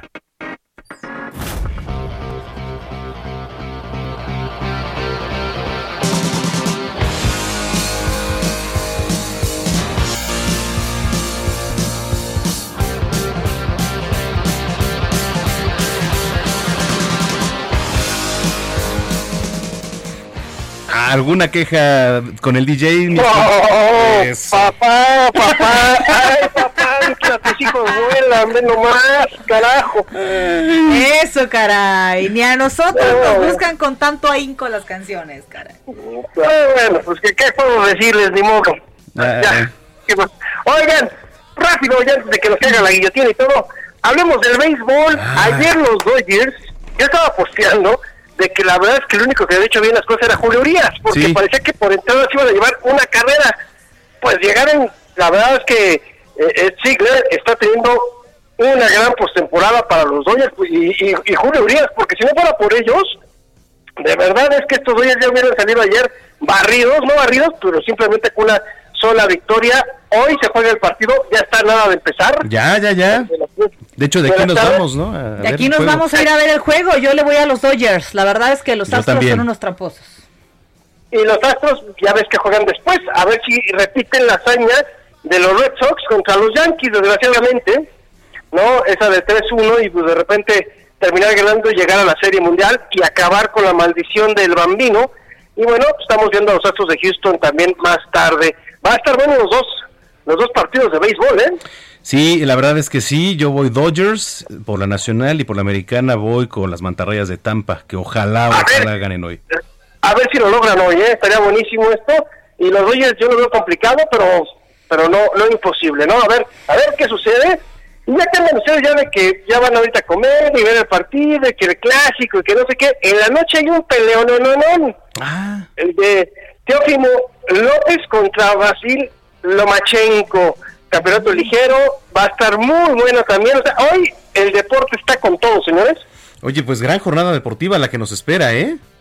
Sí, sí, sí. ¿Y, y a dónde se van a ver el béisbol o qué? Pues Ahora vamos que a ir está todo cerrado. a, aquí una- a unas hamburguesas, por cierto, que están aquí Ah, muy- cerca. Hay pantallas. Y este, pues digo, la verdad es que se vale, ¿no? Y también hay alitas, me imagino, ¿no? Son esas donde están las chavas así, este, blanco con naranja. No, fíjate No, que no. Esta vez no. ¿Cómo se delató, verdad? Sí, exacto. Él solo. Es que cuando dijo, no, pues cuando dijo hamburguesas y cosas, Sí. me imagino que era, un, un lugar de deportes. Sí, fíjate que lo Ay, pensamos. ese no es un lugar de deportes. No, sí es. Perdón, no porque las chicas andan en patines o no sé qué hagan y chorcito. pero no, pero fíjate, fíjate que, o sea, en lo particular, digo, en la experiencia que he tenido, muchos, o sea, con en mis la, amigos. en la amplia experiencia que he tenido en esos Oye, lugares. vamos ahí a este lugar de las alitas, al Hunters, y, y este, pero no es por realmente ir a ver a, las chavas, sino si realmente vas a ver un ¿Y por partido. qué le estabas pidiendo el teléfono la otra vez a la Bueno, fue una, esta? fue una excepción. No, no es cierto. qué bárbaro. No, no, ¿cómo crees? Se, se le pasaron los tequilas. Yo no veo que tengan experiencia Era en los de- partidos, del ni que partido. sepan de americano. Sí, sí saben. Hijo, mano, al fin hombres, caray. no se Ay. No, bueno, ¿qué estamos? A ver, a ver, entonces, ¿a qué lugar van a ir, mi querido Zamacona, para que no se enoje? Brenda, dile el nombre. Me van a caer la guillotina aquí, pero vamos a ir al Billy Bob, que está por acá cerca. Ah, bueno, ahí está, ya para que la gente después decir de Ahí nos vemos ¿no? en el Ahí- Billy ahí Bob. nos vemos, por si ¿No? nos quieren caer. Ahí nos vemos. Por si nos quieren invitar a Billy Bob Narvarte, ahí cáiganle. Las cuentas están duras. El buró de crédito está infernal.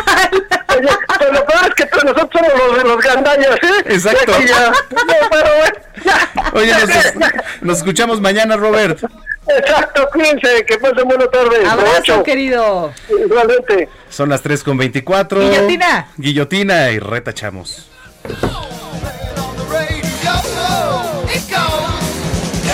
En los dos te damos voz. Haz tu denuncia, queja o sugerencia desde cualquier punto del país. Escríbenos a nuestro WhatsApp 55 47 12 15 69. En los dos te damos voz. Haz tu denuncia, queja o sugerencia desde cualquier punto del país. Escríbenos a nuestro WhatsApp 55 47 12 15 69.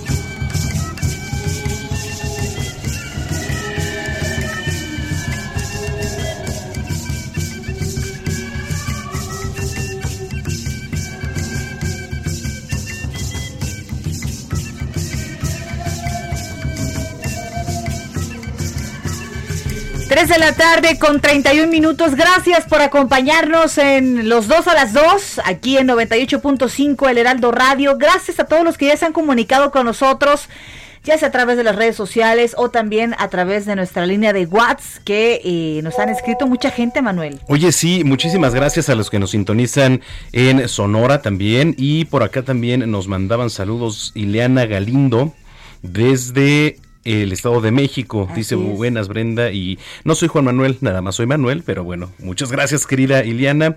Saludos a todos allá en el Estado de México. También, buena tarde. Los libros que me ha gustado son La elegancia del erizo, La sombra del viento, Invierno en Madrid, El tambor de hojalata y Corazón tan blanco. Entonces, Saludos a Nicolás Fuentes Castillero, felicidades, facilidades. Facilidades, que es como una facilidad de fe- felicitación. Felicidades por su programa, los escucho todos los fines de semana. Gracias Nicolás, muchas gracias. Y saludos a mi querido Alex Caffi que nos Alex está Caffi escuchando. es como un bello que siempre fines. nos escucha. Gracias Caffi por tu cariño eh, a la distancia. Te mandamos un abrazo enorme. Gracias, mi estimado villano.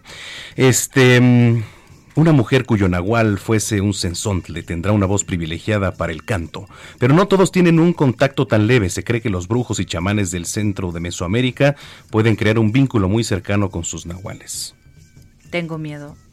¿Qué, qué es un nahual? Este, exactamente, que es A un ver. nahual. Y además ya se viene la leyenda del nahual. Ya empieza, a mí me encanta de verdad el mes de octubre porque empiezan justamente todas estas representaciones en un lugar emblemático aquí en la Ciudad de México que es Xochimilco. Es correcto. ¿No? Hoy recibimos aquí en la cabina de los dos a las dos a Carlos Díaz, productor, y Alex Brunet, actor de La leyenda del Nahual. Bienvenidos. ¡Bienvenidos! Oye, vienes caracterizado para Sí. aquellos que eh, no han podido vernos a través de nuestra webcam. Este viene eh, Alex caracterizado justamente como un nahual, pintado y con los este caracoles o cómo se sí son caracoles. Son caracoles. Este un penacho o cómo se le llama lo que traes puesto. Pues es, es, en realidad puede ser como un penacho, pero es la cabeza del nahual, ¿no? Es la cabeza de ese animal interno que todos llevamos. Animal Sí, interno. animal Animal interno. Interno, Samacona. Carlos Díaz, productor, bienvenido. Muchas gracias por la invitación. Sí. Oye, a ver, platícanos. Padre. Oye, eh, de entrada que nos digan qué es el nahual, para aquellos Bueno, que sí, nos están escuchando en varias partes de la República Mexicana y que a lo mejor no están tan familiarizados con esta leyenda que aquí en la capital es bien común, ¿eh? Sí, en el país. Sí, como comentan, es una leyenda mesoamericana. Eh, la encontramos en el centro del país y en algunos países de Centroamérica como Guatemala, Nicaragua. Eh, en la zona, dependiendo del lugar, lo reconocen como un animal diferente. En la zona centro lo reconocemos como un perro, pero hay lugares donde lo reconocen como un puerco, como un burro, incluso como un águila. Mm, Muchos de nosotros crecemos eh, con historias de nuestros padres, nuestros abuelos, que el nahual es un ser malévolo, un ser, un ser maligno. Pero eh, para la cosmovisión ancestral, y esto engloba a los mayas, a los aztecas, el nahual era un ser protector, un ser divino, un ser que les- se les asignaba a las personas en el momento de nacer y que te acompañaba toda la vida. Con la llegada de los españoles y con los españoles la Iglesia Católica, eh, buscando transformar a los indígenas del politeísmo al monoteísmo, el, bueno, persiguen todos los usos y costumbres de los indígenas, entre ellos el nahualismo y la herbolaria, y entonces el nahual se vuelve un ser maligno, que es la historia que ahora escuchamos. Oye, qué bien. Alex, eh, bienvenido, Alex. Muchas Brunet. gracias. ¿Qué significa para ti representar esto que nos acaba de platicar, Carlos? Pues es una carga muy importante porque de hecho eh, hay mucha gente todavía dentro de, de Xochimilco que lo cree, que, que, que vive estas leyendas, que aún siguen diciendo que ven los, al Nahual, que existe, ¿no? Y, y es... eh, es con mucho respeto, es con que es con mucha admiración al tema y sobre todo pues representar este ser eh, en, en una forma maligna en este en este ser porque me puse a estudiar y de hecho hay, hay nahuales eh, que, que te guían en- espiritualmente eh, en, en- lo bueno y en lo malo. ¿no? Y entonces este ser es, es, es demoníaco, este ser es oscuro, el cual te, te va guiando para lograr eh, convertir eh, la historia en, en su propia historia. O sea, él está buscando la manera de poder justificarse por medio de esto en, en- la historia que nosotros manejamos. ¿Y cómo se desarrolla esta puesta en escena? O sea, porque tienen además un lugar tan importante como lo es Xochimilco. Eh, platícanos, por favor, cómo se han realizado ahora esta puesta en escena y ahora las adecuaciones con la pandemia de COVID. Eh, sí, eh, como comentaban al principio, es un lugar emblemático que todavía es considerado patrimonio cultural de la humanidad. El espectáculo lo realizamos en un escenario flotante que está en medio de la laguna de Jaltocán. El espectador aborda una trajinera en los embarcaderos de Nativitas y hacemos un recorrido por los canales turísticos hasta llegar a la laguna. En los protocolos sanitarios eh, vendrían siendo los mismos protocolos que utilizamos para las trajineras que reactivamos el 21 de agosto y principalmente es que eh, las trajineras eh, van a tener una capacidad de 12 personas, normalmente es de 20. Eh, el espectador debe portar cubrebocas al igual que los trabajadores. Y las trajineras van a ser todo el tiempo sanitizadas, bueno, en cada cambio de cliente. Y también vamos a tomar la temperatura y les vamos a proporcionar gel antibacterial. Y una medida específica para las obras de teatro es que no podemos perdón, la última trajinera debe estar a las 11 de la noche ya en el embarcadero. Antes teníamos, por ejemplo, funciones de medianoche, esta vez no va a ser así. Y esto es por eh, el, el clima que puede también afectar Muy por bien. la temporada. Oye, Alex, platícanos un poquito, eh, en a manera de síntesis, de qué trata esta obra. Bueno, eh, esta leyenda maneja la historia de eh, dos seres que se enamoran, es un triángulo amoroso por ahí, ellos se enamoran en el pasado, eh, hay un gran general que, que es esposo de, de la condesa que se enamora de, de este chamán que yo represento, y en el momento en el que se enamoran, eh, los descubre, eh, me, me mandan a, a, este, a encerrar o exiliar por mucho tiempo, y después de tanto tiempo yo, yo vuelvo a aparecer con, esto, con, con esta forma oscura, y hay una hija de este gran general que se llama Valentina que anda buscando descubrir la verdadera historia de, de su pasado y es eh, y va en búsqueda de, con, con Yatsi que es su, su eh, pues no sé si llamarla ama de llaves o muchacha o, o, o- o mucama no, eh, no este esclava incluso no y va y en búsqueda de este mm, de este chamán y es ahí donde donde toda la oscuridad de esta historia se hace ver Oye, pues está eh, buenísimo. Dinos los horarios y eh, cuándo van a comenzar. Y nos preguntan por acá, eh, Liliana Galindo, que si vamos a tener cortesías para el... ¿Qué promociones se van a, a poder acceder? Sí, eh, vamos a estar del 23 de octubre al 1 de noviembre. Vamos a tener únicamente 8 funciones. Este año cumplimos una década y llevamos más de 300 representaciones. El espectáculo se realiza de noche, los viernes a las 8 de la noche, los sábados a las 7 y los domingos a las 7. En el caso del 31 de octubre y 1 de noviembre tenemos doble función a las 6 y 6 de la tarde y 8 de la noche. Y sí, les podemos dar cortesías. Ahorita en nuestra página, el nahualsochimilco.com.mx, tenemos el 30% de descuento. Ahí está Ileana para que te metas a la página del Nahual y ahí puedas acceder rápido a tu descuento del 30%.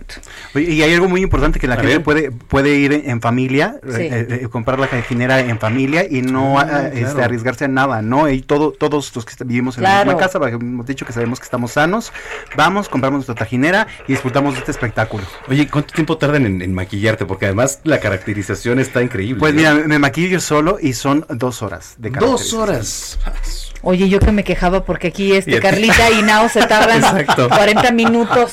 Qué va. Bueno, hay más o menos, ¿eh? Ay, cállate. O sea, cállate. hay más o menos. Oye, tú quedas mejor que yo. Eso sí, gracias, que sí. Ese accesorio del Nahual me, me vendría bien los viernes que ya el pelo no se acomoda para nada, cara. Es más, hagan cambalache. Creo que te iría mejor. Sí, la Eres- Traes un obra. montón de ideas hoy, ¿verdad, güey? Más, más real.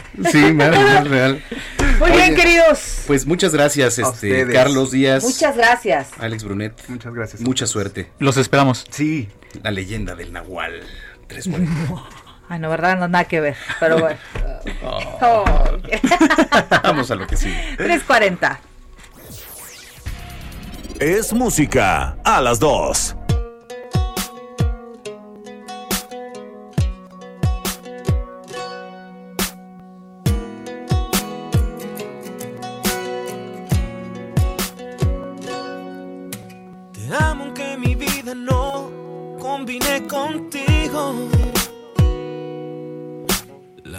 Nos enreda ratos, sin pasaportes, sin contratos.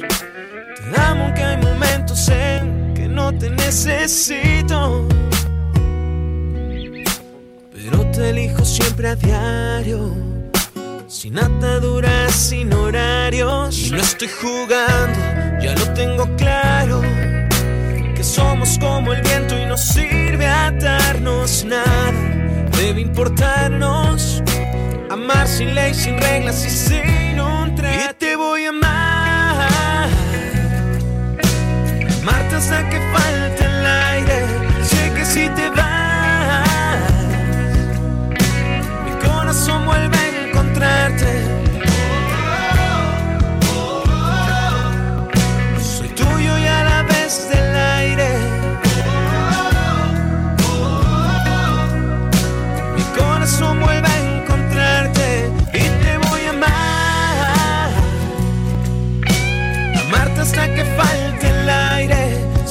si te vas, mi corazón vuelve a encontrarte.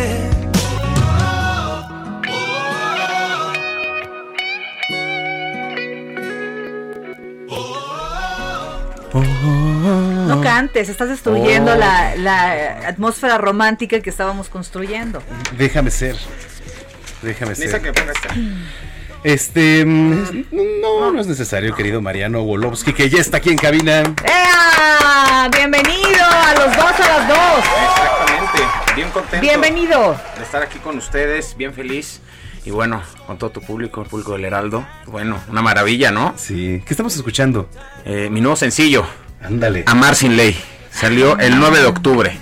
Entonces, prácticamente, como te decía, padrinazos, ¿no? Somos padrinos, ¿qué tal, eh? Exacto. Oye, ¿y cómo te ha llevado eh, los últimos meses que han sido de confinamiento, confinamiento de introspección, de duelo para muchos artistas? ¿Les ha servido mucho como para inspirarse más en otra parte de la vida, no? ¿A ti te ha ayudado a inspirarte de una forma diferente? Sí, en tu claro. material? Claro, de hecho, yo creo que fue como una época muy, de mucha reflexión y sobre todo de mucha sensibilidad, ¿no? Porque todas las emociones están a flor, están a flor de piel. Entonces, pues bueno, ¿qué te puedo decir? Este, pues bueno, fue el- también el surgimiento de esta canción, ¿no? Bueno, por ahí Ah, de enero. Justo, justo en, En por enero- ahí tiempos de pandemia, sí. Sí, y la grabamos en, en tiempos de, pan- de pandemia, entonces, pues mero. Oye, ¿por qué ahora como solista, querido Mariano? Pues bueno, ya era como un plan que tenía de ya como unos, hace como unos dos años, entonces hubo un break ahí con, con la banda, este, mi compañero fue padre, entonces también dijimos, bueno, pues la música tiene que continuar y tenemos que seguir adelante. Y bueno, creo que ahorita es momento de defender estas canciones, canciones con mucha sinceridad, eh, con mucho amor, poco Hace dolor. falta. Este, este disco es de, de poco dolor, hay mucho amor Oye, qué este. bueno, porque uno siempre eh, piensa que la parte del romance es sufrir. Muchas veces sí. Claro. No, pero escuchar una canción romántica bonita que no necesariamente este, te hable del amor tóxico también es necesario. Claro, ¿No? por supuesto, por supuesto, sí, que, oye, que ya no, ya no, cero posesiones y dónde estás a las 12 y si no me contestas te dejo de hablar mañana, ¿no? No, no. O los triángulos Ese amorosos. Los triángulos amorosos también son el pan nuestro de cada día en las canciones. Exactamente, entonces, pues bueno, nació esta canción así, de un amor bonito. ¿Y cómo te inspiras? ¿A quién le cantas, Mariano, cuando escribes una canción? Pues ¿La escribes en, al amor en general, a alguien en particular? No, yo todas las canciones, este, todo lo que compongo, tienen, este, son vivencias propias y esta evidentemente tiene un porqué, ¿no? Este, se le escribió a una chica en especial, entonces, este, pues bueno, ¿no? Claro, pues qué bueno, qué Entonces, padre que te Le dije, escriban mírate, canción. oye, te la, te la escribí. Dije, "Ay, órale, ¿no? Oye, está vigente.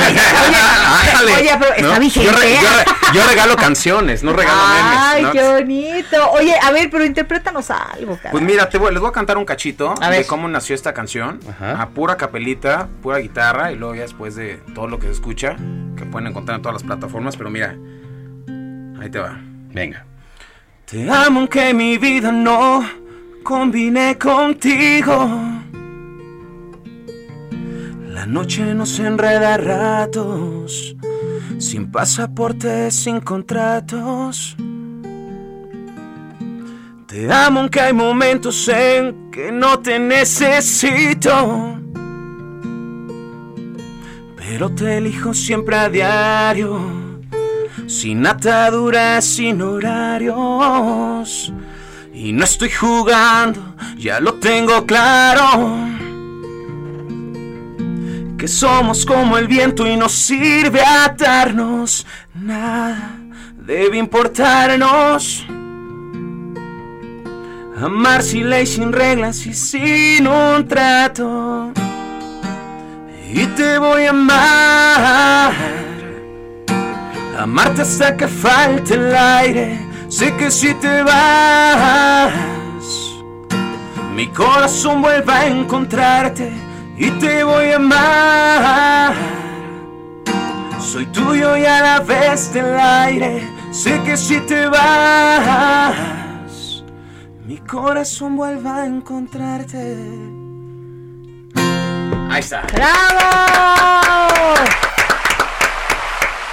Oye, qué padre. Próximamente vas a tener algún evento. Ya ves que ahora por la sana distancia, pues todos los conciertos, las presentaciones, las convivencias con el público, pues son a través de estas plataformas este, digitales, ¿no? Claro, de hecho tenemos este pensado un, un live streaming para diciembre, porque vamos a ir sacando sencillo cada mes, mes y medio, entonces para ya llegar con unos tres temitas, vamos Ah, a muy rellenar con temas ahí de, de vaivén, unos covercitos, entonces para despedir también el año, ¿no? Y que estén muy pendientes de las plataformas, todas las canciones van a tener un- una sesión acústica, entonces estamos bien emocionados. Oye, este, ¿con quién te gustaría hacer un dueto? Un dueto, fíjate que eso sí es mi sueño, ¿eh? A ver. Y, y estoy seguro que lo voy a cumplir. voy a conocer y voy a hacer un dueto con Alejandro Sanz. ya lo decreté.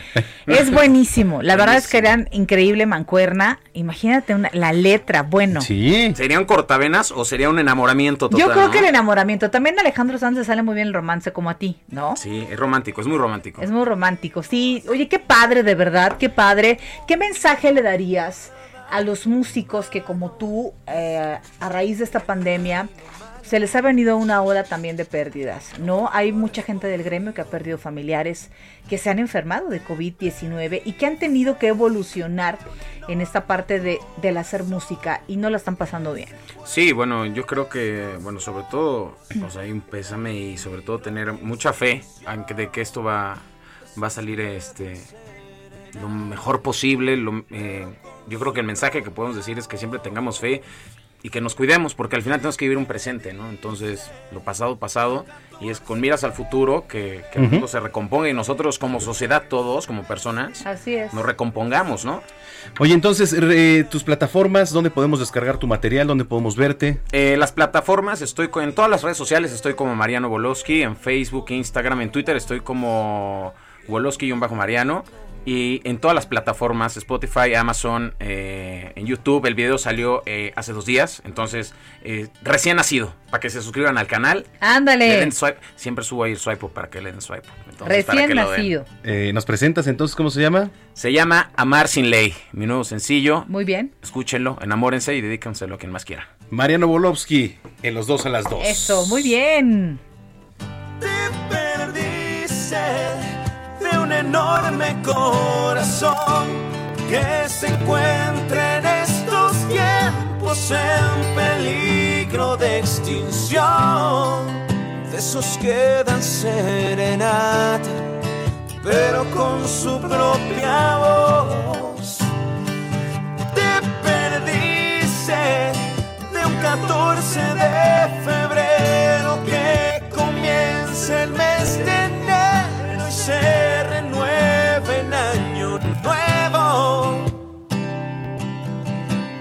perdiste de lo que no encontrarás en ningún otro lugar.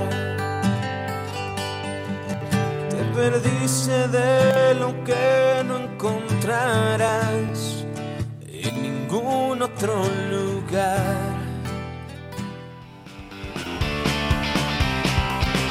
¿Qué tal, querida Brenda Peña? Oye, pues gracias a los que nos han escrito a, a raíz y a través. A raíz y a través.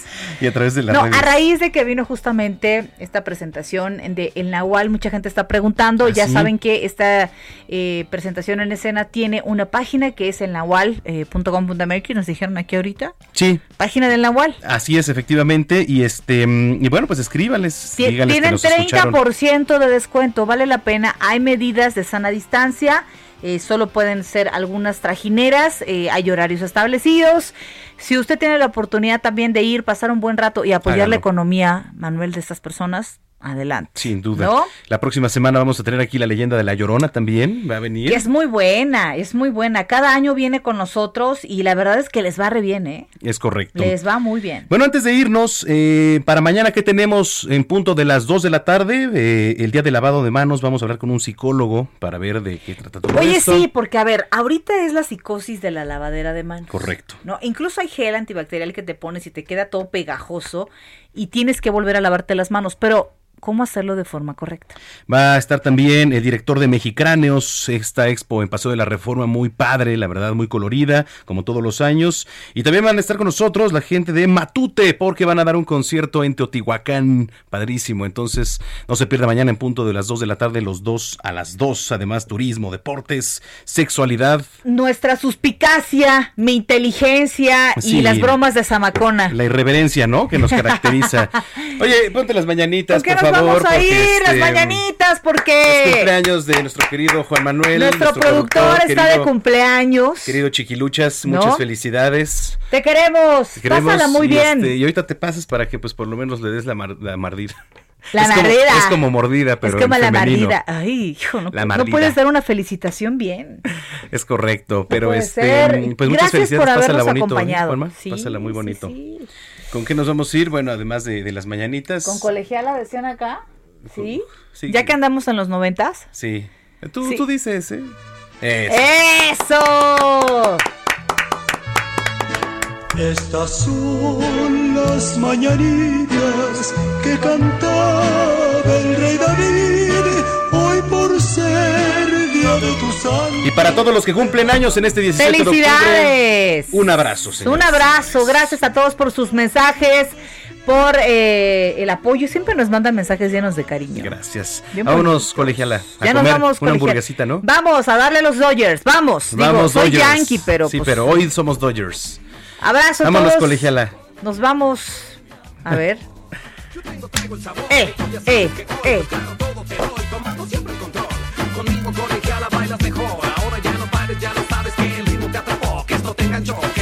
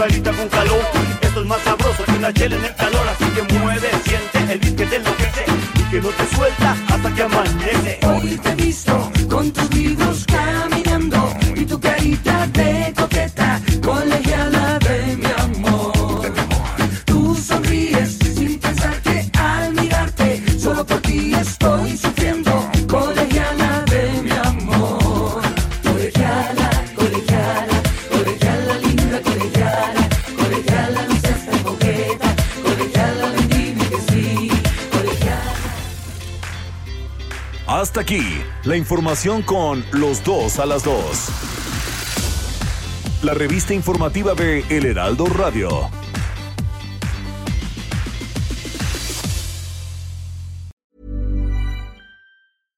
How would you like to look five years younger? In a clinical study, people that had volume added with Juvederm Voluma XC in the cheeks perceived themselves as looking five years younger at six months after treatment. Look younger, feel like you. Add volume for lift and contour in the cheeks with Juvederm Voluma XC. Reverse signs of aging by adding volume to smooth laugh lines with Juvederm Volure XC. For important safety information and to find a licensed specialist, visit juvederm.com. That's J U V E D E R M.com. Not for people with severe allergic reactions, allergies to lidocaine, or the proteins used in Juvederm. Common side effects include injection site redness, swelling, pain, tenderness, firmness, lumps, bumps, bruising, discoloration, or itching. There's a risk of unintentional injection into a blood vessel, which can cause vision abnormalities, blindness, stroke, temporary scabs, or scarring. Talk to a licensed specialist to find out if it's right for you.